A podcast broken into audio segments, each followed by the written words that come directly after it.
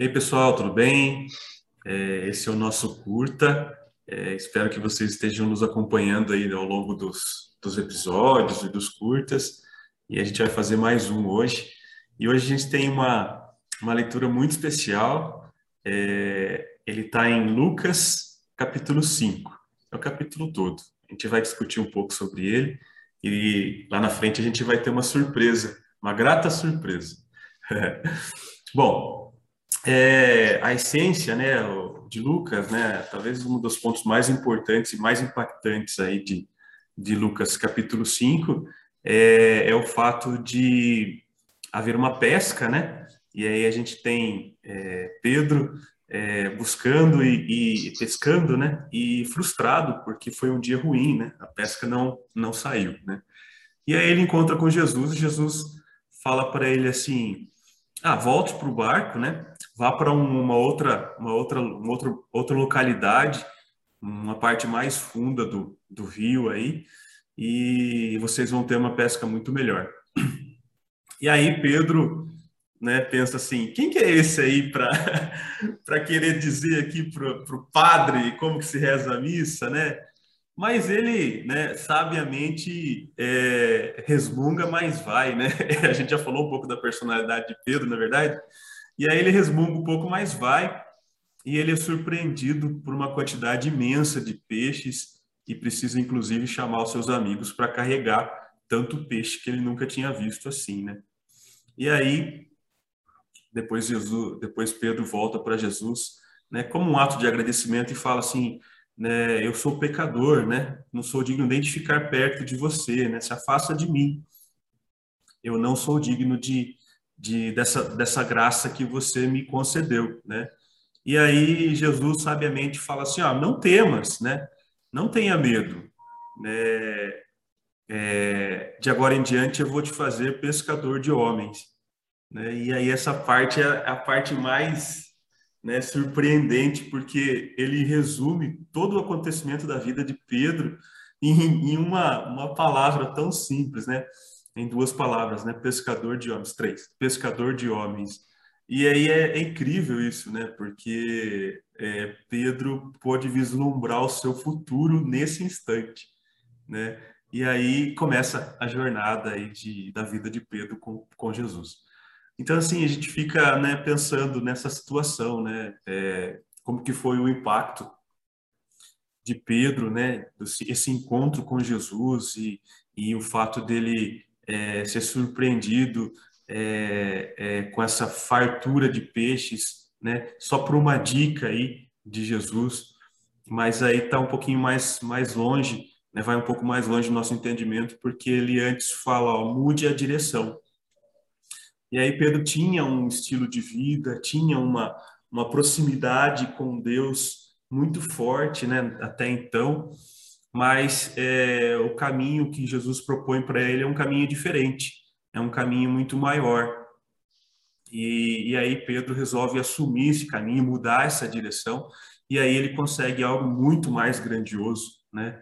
E aí quando ele volta para agradecer, na sua indignidade, Jesus fala: olha, sossega o seu coração, você é pecador, sim, mas essa não é a questão.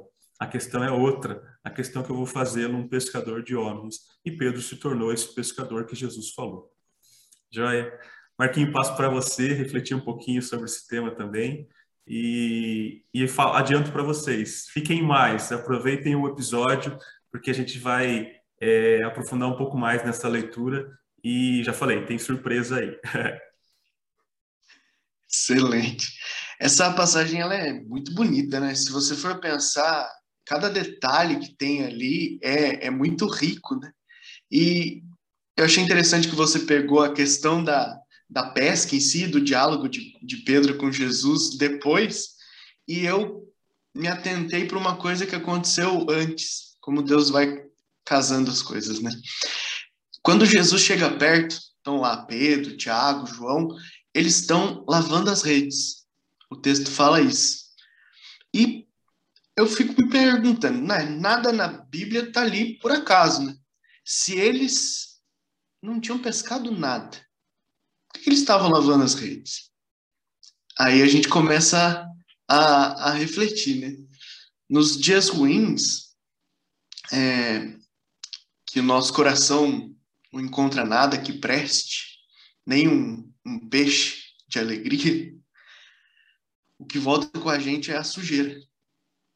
Que volta com a gente é as tralhas que enroscaram na nossa rede, as coisas que a gente escutou que a gente não gostou, né? Quanta coisa Pedro deve ter escutado naquela noite. Nossa, estão pegando nada, barco vazio, vamos passar fome, não vamos conseguir vender. Como é que vai ser amanhã? E Pedro, cansado, chegando na praia, falou: Não, preciso lavar as redes. Quantas vezes na nossa vida as coisas não dão certo e a gente se esquece de lavar as redes e começar de novo? Pedro já pensava: preciso lavar as redes que à noite a gente vai pescar novamente. Precisa, a missão precisa continuar. E quem pesca aí sabe que se você deixasse as, as redes sem lavar, elas iam apodrecer com a sujeira que ficou grudada. Na nossa vida, é assim também. Antes de ouvir Jesus, nós precisamos purificar as nossas redes. Antes de ouvir a palavra de Deus, eu preciso pedir perdão para quem eu magoei. Antes de ouvir a palavra de Deus, eu preciso tomar vergonha na cara, livrar daquelas coisas que fazem mal. Quantas coisas que a gente vai trazendo, arrastando. A gente já falou disso em outros episódios. Quanta carga que a gente vai carregando. E Pedro simplesmente aceitou, falou: não, não deu certo hoje, eu vou lavar as minhas redes, chegar ali na praia, vai estar. Tá, as coisas vão começar a melhorar. E aí vem Jesus arrastando sua sandália na areia e ainda fala para Pedro: Viu? Presta o barco aí. Precisando fazer uma, uma pregação aqui, tem muita gente. Não deve ter sido fácil no começo para Pedro, porque ele estava num dia difícil.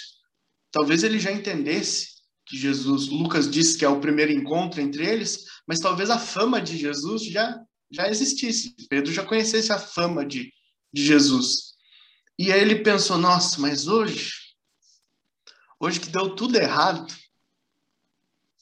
quando dá tudo errado, é que a gente precisa escutar mais Jesus. A entrega de Pedro começou aí. E depois disso, a vida de Pedro nunca mais foi a mesma. Isso é o fantástico. É o aceitar que Jesus sente no seu barco. É aceitar que as coisas podem ser diferentes, que a pesca pode ser milagrosa. E é esse o raciocínio que eu queria trazer para nós hoje. Aceitar a presença de Jesus e não deixar de escutá-lo nos momentos difíceis. E eu quero te pedir, encarecidamente, deixa o like, se inscreva, né, nos siga nas nossas redes sociais, Instagram, Facebook, é, nos siga também nos aplicativos, no, no Spotify, a gente tem a opção de seguir para ser informado dos novos lançamentos, se eu não me engano, no Deezer também tem essa opção. Então é importante para você ficar atualizado aí é, e ainda evangelizar. Compartilhar é evangelizar. Muito bom. Amém? Amém, amém. Um abraço, Marquinho. Obrigado pela partilha e a gente vai se falar um pouquinho mais logo adiante, tá bom? Beleza. Até mais. Até.